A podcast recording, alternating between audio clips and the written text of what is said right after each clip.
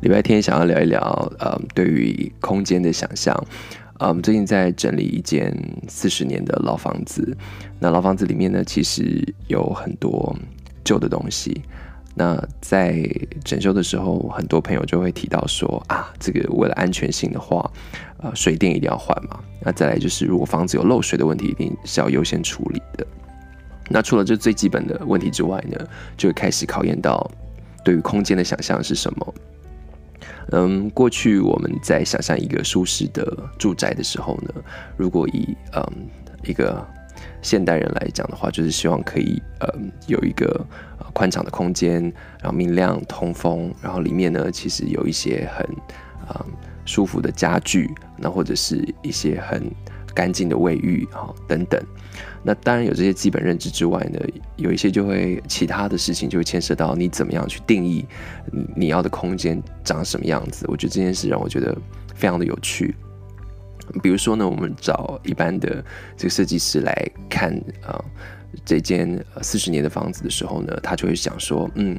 好，很多旧的东西该拆的、该打的全部都要打掉，而且要一次处理比较方便。好，这些呃地板全部都要重做。还要填高啊，窗户呢，这种木窗很容易腐烂，全部都要换掉，换成气密窗。呃，再来就是呃，厨具卫浴，好，全部换掉，呃，尽量能做干湿分离。那再来的卫浴的品牌等等等等，这种一种空间舒服空间的想象，就慢慢的呃建设出来了。那但是我觉得在这个过程之中呢，呃，我跟我老公在讨论的时候，我们其实都对于一个空间。尤其是一个老的空间的的这种想要保留的心情是是很多的。那这也是为什么大家如果如果有看我的那个脸书粉丝页，就是最近我们常常去江家老宅。那江家老宅或者是我们很喜欢去的很多老房子，它其实都保留了一些呃老房子里面有的一些元素，比如说窗花啊、玻璃呀、然后嗯，我刚才讲的很多地砖啊等等，或者是。其实只要是能够保留到一间老屋原味的东西，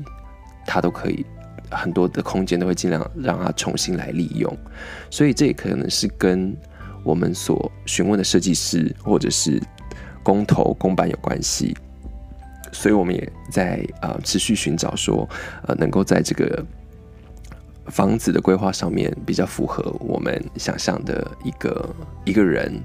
那在这个过程之中呢，就我觉得还有很多是，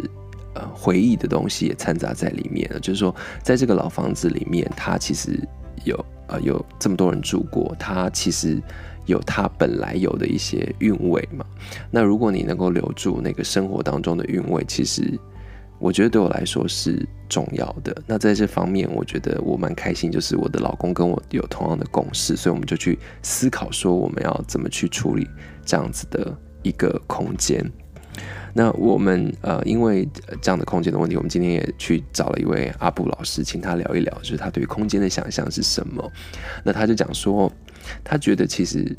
最好的空间运用呢，就是你把基最基础的东西修好之后呢，你就应该要开始跟这个空间对话，就是说你不用一开始就把什么。呃，天花板啊，什么什么东西啊，什么呃要装潢的东西，没办法移动的东西，全部都做好。他觉得不要，他觉得你基本上留了一个干净明亮的空间之后呢，如果你开始入住，你就可以开始跟这个空间。你就可以开始学习这个跟这个空间对话，然后找到你想要在哪里加上什么样的东西。不然很多时候呢，这种装潢整理常常都是你花了一大笔钱，结果你发现说，哎，我其实根本没有需要用到这么高级的，呃，或者是我根本没有需要用到这个东西。我举个例来讲，就是比如说，呃。现在很多人呃的设计师在帮你考量厨房的时候，他就觉得说，嗯，我要接一个呃两百二的电源，要放烤箱，要有洗碗机，然后呢，这个厨具的等级是欧式的什么品牌？然后我们就在想说，我我我看着这个现在我说的这个四十年的老房子里面，它现在的空间，当然它的厨房是非常老旧，里面还有一个大灶的那个炉，就是可以放。大的那个，以前我们公哈就是客家人蒸饭那样子蒸那个呃半内要用，就会放那个很大的竹笼的这样这样的一个炉。那还有一些的，但厨具就已经破旧了嘛。那我我觉得还想说，我们的生活就是，假如我跟我老公住在那边的话，我们有需要要用到非常高级的厨具吗？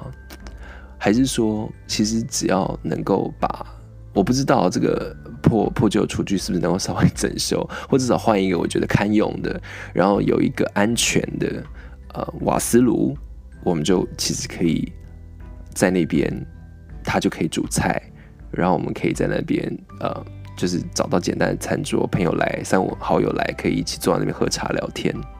所以这就是对于一个空间，它到底需要长成怎样的一个一个一个思考的方向。而我觉得这个这个这个过程是是很重要的。所以我跟我老公就。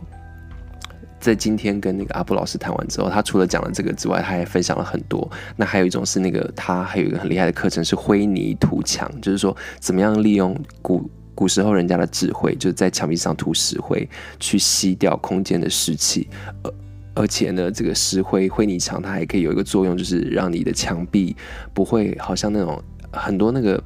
呃乳胶漆或者一般的油漆，它其实会有一个反光的效果，会让你眼睛很疲累。所以。他就跟我们讲了很多这种空间上面啊，或者是这种我刚才讲的这个灰泥涂墙技术的一些分享。那我们也在想说，嗯，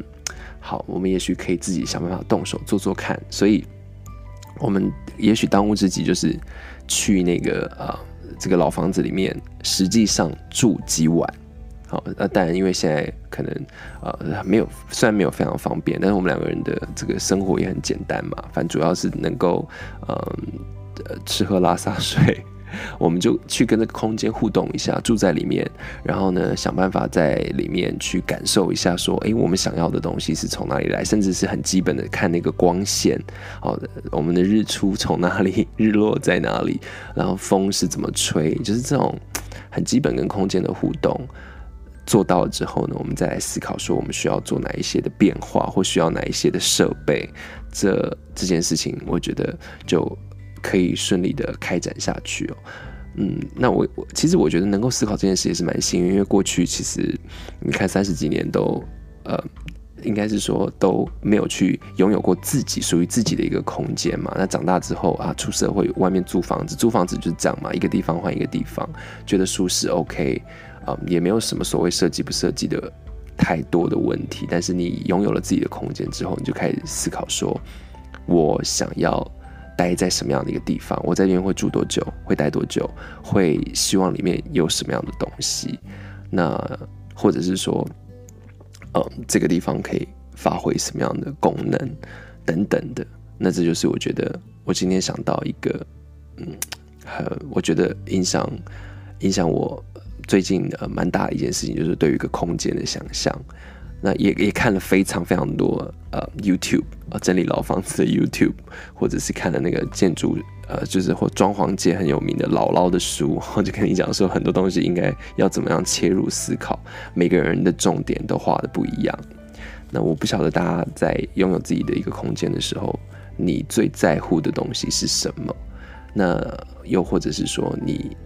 在这个空间里面，你喜欢你现在住的空间吗？它它拥有或缺少了什么元素？这些都是我现在要持续一直在思考的事情。那也希望我们在呃整理完这个空间之后呢，它是很适合我们的，它是跟我们的个性很像的。那同时我们也可以在这边过着平安舒适的生活。大概就是这样，这是今天想跟大家分享的事情。呃，礼拜天大家好好休息，明天 又是新的一个礼拜，大家也要打起精神。休息完之后呢，可以。重新上工，祝大家礼拜天愉快。那有机会的话，明天见啊！明天是 Taco 老师的心理相谈室，大家不要忘记了。明天见，拜拜。